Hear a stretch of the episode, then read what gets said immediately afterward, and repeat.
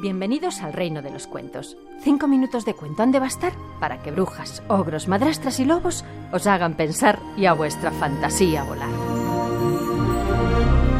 Hola chicos, Romero Ronchesco y Julibeta Capuchesco quieren cambiar el final grotesco que generación tras generación termina de manera letal con el amor, cuando surge entre un ronchesco y un capuchesco. Un ronchesco solo puede amar a otro ronchesco.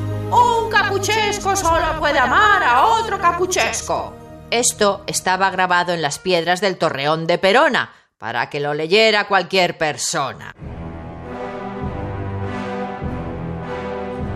El caso es que pudo ser o no ser, más lo cierto es que los dragones tranquilos del torreón que vigilan la medieval ciudad de Perona fueron indispensables para el final alternativo.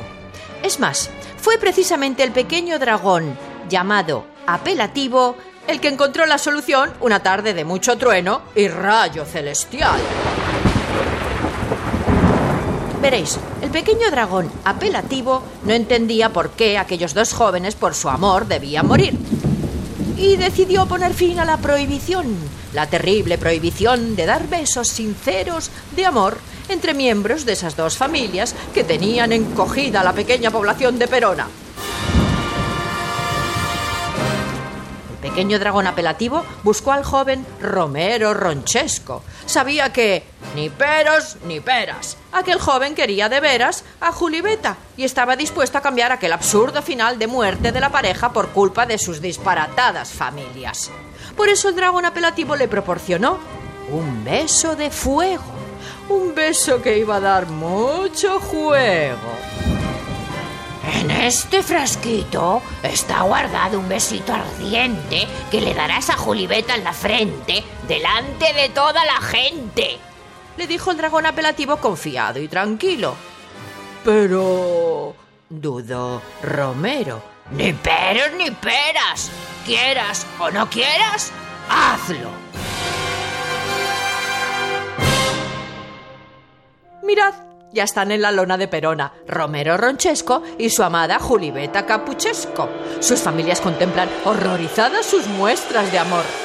¡Muerte a esos dos! ¡Muerte a esos dos! ¡Muerte a esos dos! Si sea alguien de manera feroz. Y entonces Romero hace aparecer el frasquito donde guarda el beso ardiente que deja caer sobre la blanca frente de su amada Julibeta. Y al hacerlo, ocurre algo prodigioso.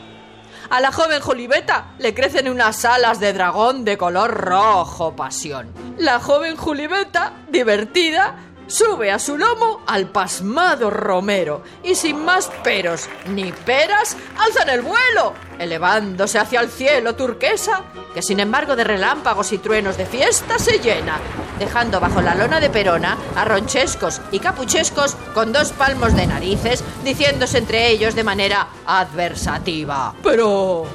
pero... pero... ¡Ni peros ni peras! ¡Nos vamos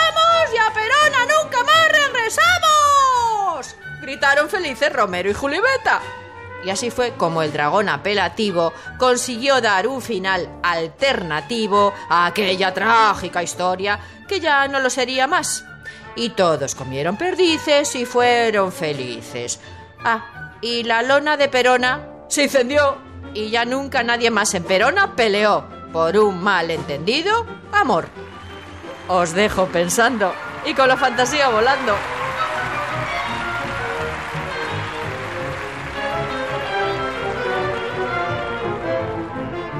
Esther de Lorenzo, contando cuentos en Radio 5.